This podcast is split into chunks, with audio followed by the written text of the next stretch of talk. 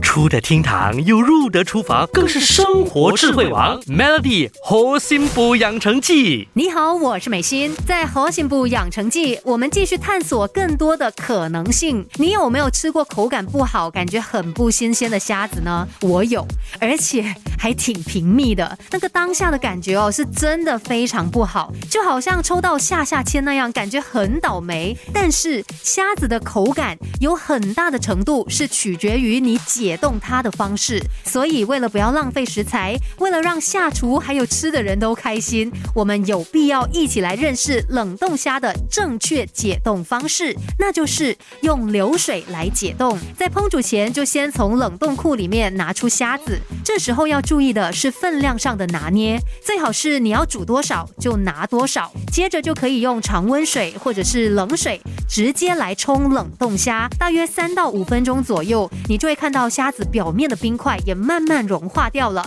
在之后呢，就可以直接下锅烹煮虾子。这时候你可能会很震撼啊！